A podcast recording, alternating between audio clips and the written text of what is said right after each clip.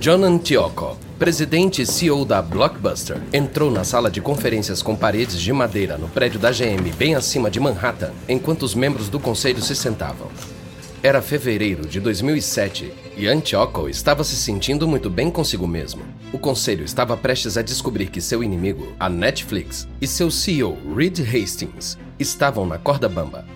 Em uma tentativa final e desesperada de vencer a Blockbuster, Hastings se ofereceu para comprar 3 milhões de assinantes da Blockbuster Online por 200 dólares cada. Embora Antioco ache insuportável a atitude condescendente de Hastings em relação à Blockbuster, ele concordou com o pedido de Hastings de levar a proposta ao conselho. O que ele não disse a Hastings foi que recomendaria que o conselho rejeitasse a oferta e deixaria a Netflix murchar e morrer. O bilionário Carl Icahn gostava de presidir essas reuniões, embora fosse só um membro do conselho e Antioco fosse o presidente. Antioco e Icahn brigavam sempre por causa da enorme dívida da Blockbuster e sobre o quanto Antioco gastou no serviço online da Blockbuster. Com esta oferta, porém, Antioco esperava elogios de Icahn. Ele se recostou e deixou seu tenente, Shane Evangelist, apresentar a proposta de Hastings e a recomendação de rejeitá-la o que enterraria a Netflix. A Blockbuster Online está conseguindo 25 mil assinantes por dia, graças ao Total Access. Nesse ritmo, teremos mais de 4 milhões de assinantes em seis meses. Precisamos de 5 milhões de assinantes para atingir o ponto de equilíbrio, para compensar as perdas que temos toda vez que um assinante troca um DVD online por um aluguel gratuito na loja. Não queremos vender pelo preço que a Netflix está oferecendo. Vamos continuar o que estamos fazendo para garantir que a Blockbuster Online cresça. Estamos no meio da pujança, então vamos esperar um pouco mais. Icahn mal olhou para Antioco. Ele nem parecia ouvir o que Evangelist estava dizendo. Mas em vez disso, ele estava olhando para um documento e apertando os lábios. O momento que Antioco estava saboreando duraria pouco.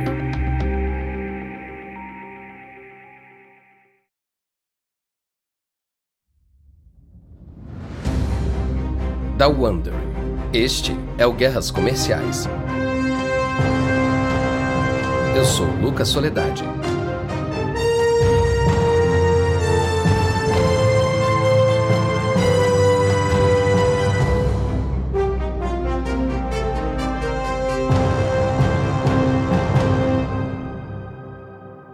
Antioco percorreu um longo caminho para chegar onde estava agora, diante do conselho, com o pé na garganta da Netflix.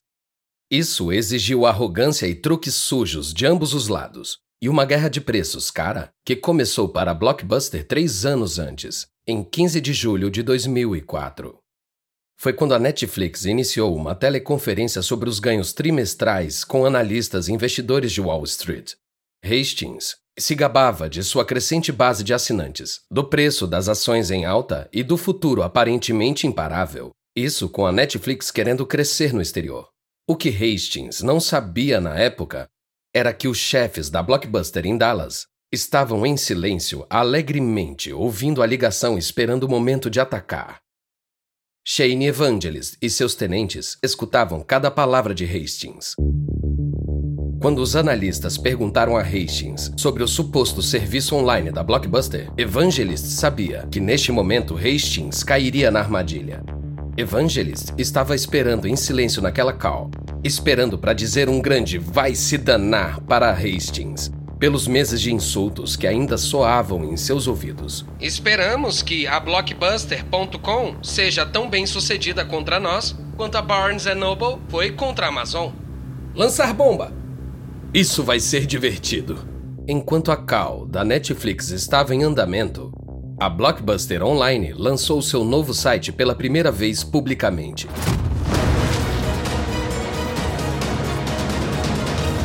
A Blockbuster acaba de lançar um site online de filmes e DVDs. E os mercados pareciam estar esperando por esse movimento. Era um clone azul e amarelo do Netflix.com. A assinatura era 2 dólares mais barata e vinha com cupons para aluguel gratuito na loja.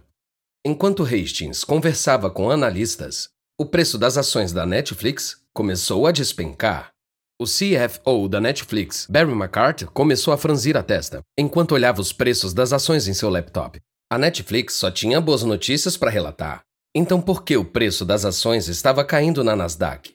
A resposta veio de uma pergunta dos analistas. O blog do consumidor Reikin Netflix informou que a Blockbuster tinha acabado de lançar um teste beta de seu serviço de aluguel de DVD online, Blockbuster Online. Ao desligar, Hastings digitou blockbusteronline.com na barra de endereços de seu laptop.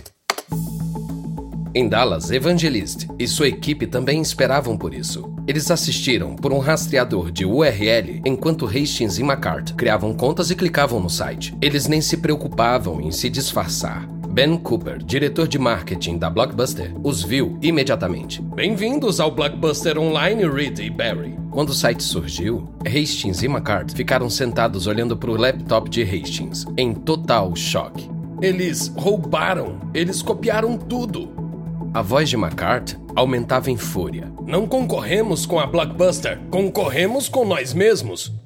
Hastings e seu cofundador Mark Randall gastaram sete anos, dezenas de milhões de dólares e milhares de horas com grupos de discussão para desenvolver o site de coleta de dados da Netflix. O que Hastings ainda não sabia era que Evangelist não só tinha copiado o site, mas também tinha enviado espiões, se passando por assinantes da Netflix, em seus centros de distribuição. A equipe da Blockbuster não tinha o mesmo conhecimento tecnológico que a equipe da Netflix tinha. Todos estavam na casa dos 20 anos e tinham uma coisa que os qualificava para competir contra a Netflix: acreditar que poderiam competir. Antioco deu a eles 25 milhões e seis meses para construir um site que pudesse bater a Netflix. E eles conseguiram. Eles tinham sobrevivido a uma guerra de preços de três anos. Eles lutaram para se igualar à tecnologia superior da Netflix e à vantagem de sete anos. Eles lutaram contra os próprios operadores da loja da Blockbuster e seu conselho, e impediram a Netflix de roubar clientes. Agora, vamos voltar para a reunião do conselho. Não queremos vender pelo preço que a Netflix está oferecendo. Vamos continuar fazendo o que estamos fazendo para garantir que o online cresça. Estamos no meio da pujança, então vamos esperar um pouco mais. Depois que Evangelist terminou, Aiken olhou por cima da agenda em Antioco, agindo sem se impressionar propositalmente. Por dois anos, ele tem tentado expulsar Antioco. Esse último fato deixaria isso mais difícil. Se ele forçasse a saída de Antioco, teria que dar a ele seu enorme pacote de rescisão de 50 milhões de dólares.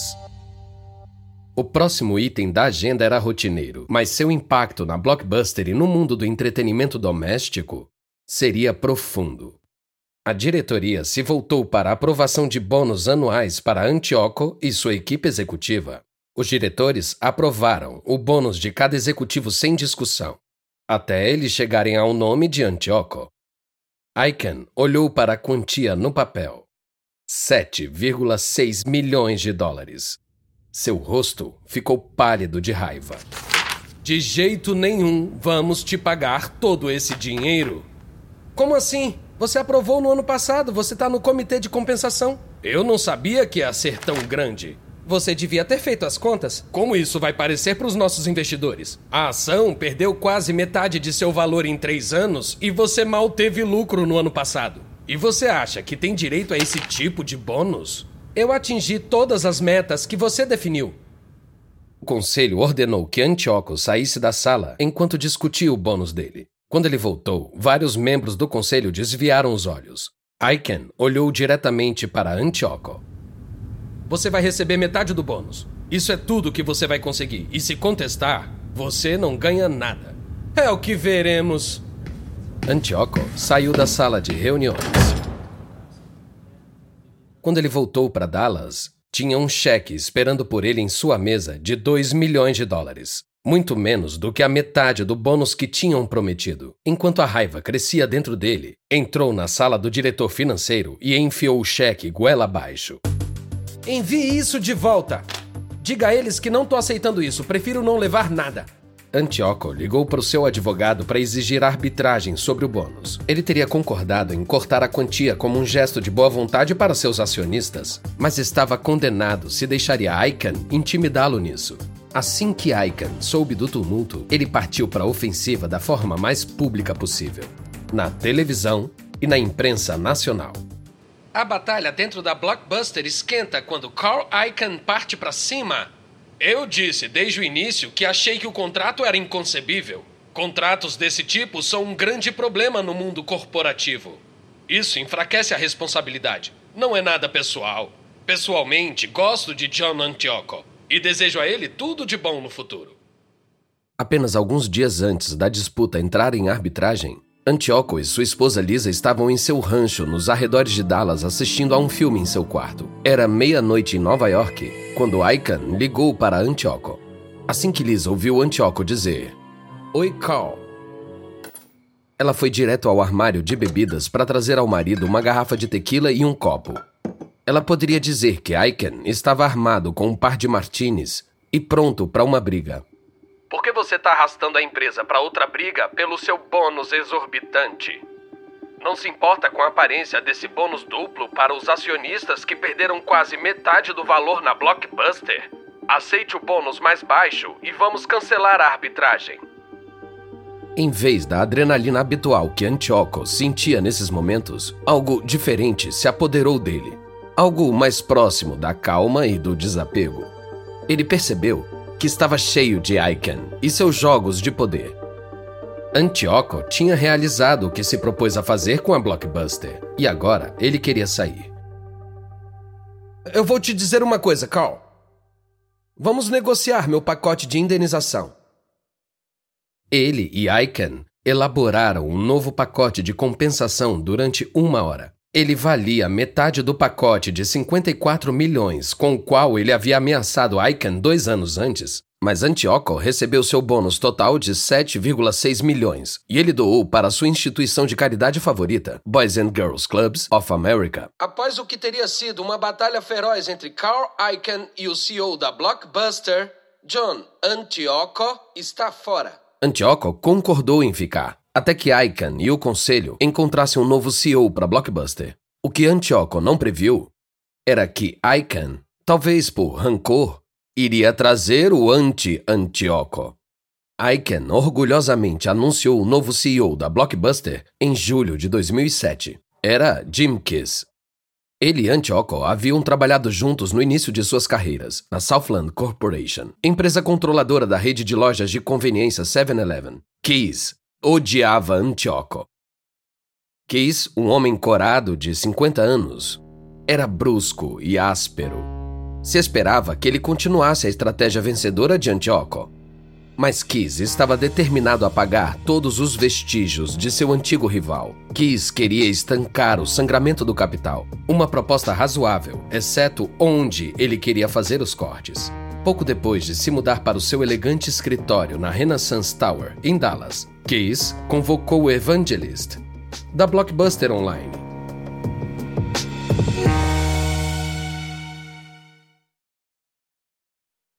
Jim Case ouviu Evangelist fazer sua proposta para o negócio online da Blockbuster. Jim, há três coisas que temos que fazer. Primeiro, temos que comprar a MoveLink para competir com o novo serviço de streaming da Netflix. Segundo, tem um plano para cortar 12 milhões de custos de nossas operações. E terceiro, temos uma nova campanha de marketing para Total Access. Evangelist esperou. Então, Kiss jogou uma bomba. O negócio online está matando a Blockbuster. Você gastou 450 milhões no marketing do Total Access e está muito acima do orçamento. Estou cortando seu orçamento de marketing para nos focarmos nas videolocadoras. Evangelist ficou em choque. Kiss estava sugerindo essencialmente matar a parte online do negócio. A única coisa que a Blockbuster estava finalmente acertando. Desafiando a razão, Kiss queria voltar aos dias das videolocadoras. O ex-executivo da 7-Eleven estava propondo reverter tudo o que havia colocado a Blockbuster no topo. Em seus últimos meses como CEO, Antioco pediu que Evangelist trabalhasse mais para aumentar o Total Access. Eles precisavam de 5 milhões de assinantes para compensar as perdas. E eles estavam quase lá cortaram o marketing e as trocas de DVD nas lojas, pararam o crescimento logo de cara. Evangelist tentou argumentar com Kiss. Você tem um ativo de bilhões de dólares, Jim. Se não quiser executar, então venda. Quem vai querer essa proposta de perder dinheiro? Certo, e o cara em Los Gatos, Califórnia, que nos ofereceu 200 dólares por assinante seis meses atrás? Vá falar com Reed Hastings na Netflix. Ele está perdendo assinantes para nós. Talvez ele te dê 300 dólares por assinante. Kiss dispensou Evangelist e se recusou a ouvir mais conversas sobre vender a Blockbuster online. Após uma batalha contundente, a Blockbuster, que estava solidamente no topo, agora se encontra à mercê da Netflix. No final do ano, a parte do negócio de Evangelist tinha perdido quase metade de seus assinantes. E ele, a maior parte de sua equipe se demitiram. E a Netflix começou a crescer novamente. Ao tentar acabar com o sangramento no marketing, Keys só conseguiu abrir uma artéria. No final das contas, acabaria sendo uma ferida fatal, auto-infligida. Alguns meses depois, em um jantar em São Francisco dado por membros do conselho de sua nova empresa, a US Auto Parts Network, Evangelist viu um rosto familiar sentado do outro lado da mesa, Reed Hastings.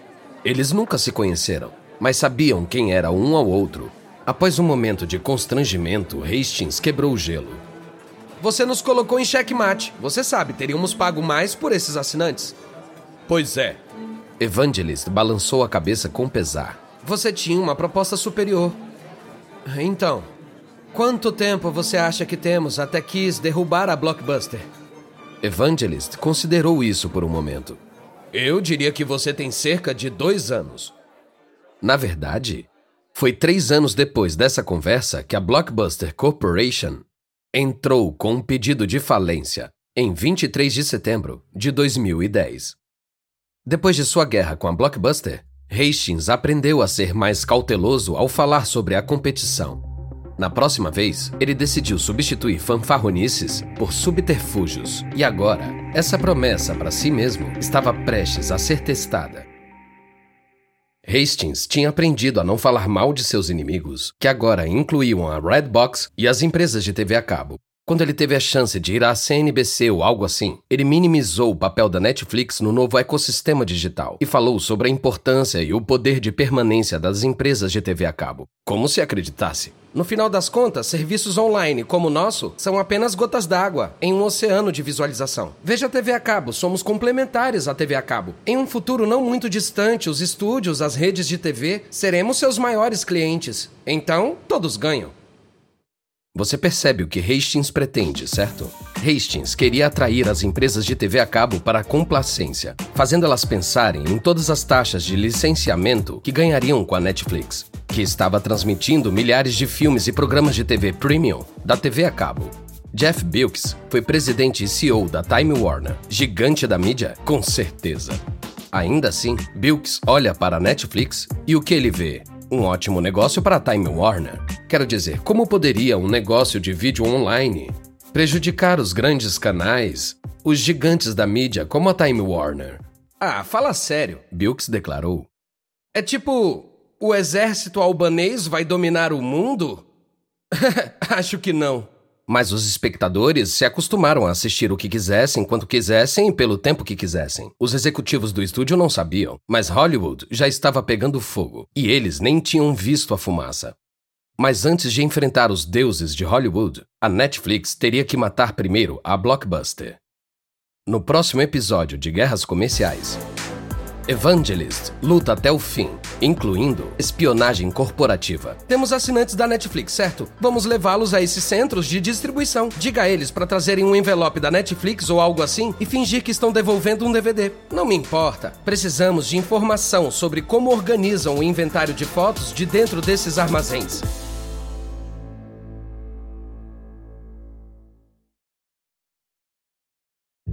Da Wondery. Espero que tenham gostado desse episódio de Guerras Comerciais. E uma breve observação sobre as conversas que você ouviu. Podemos não saber exatamente o que foi dito, mas esses diálogos são baseados nas nossas melhores pesquisas. A série Guerras Comerciais foi originalmente apresentada por David Brown. Eu sou Lucas Soledade, o apresentador. Dina Keating, autora do livro Netflixed, escreveu essa história. Karen Lowe é nossa produtora e editora sênior. Nossa editora e produtora Jenny Lauer é nossa produtora. Design de som original de Jeff Schmidt e Bay Area Sound. Emily Kunkel é nossa produtora coordenadora. Nossos produtores executivos são Jessica Redburn e Marshall Lewy, criado por Hernan Lopes para Wondery.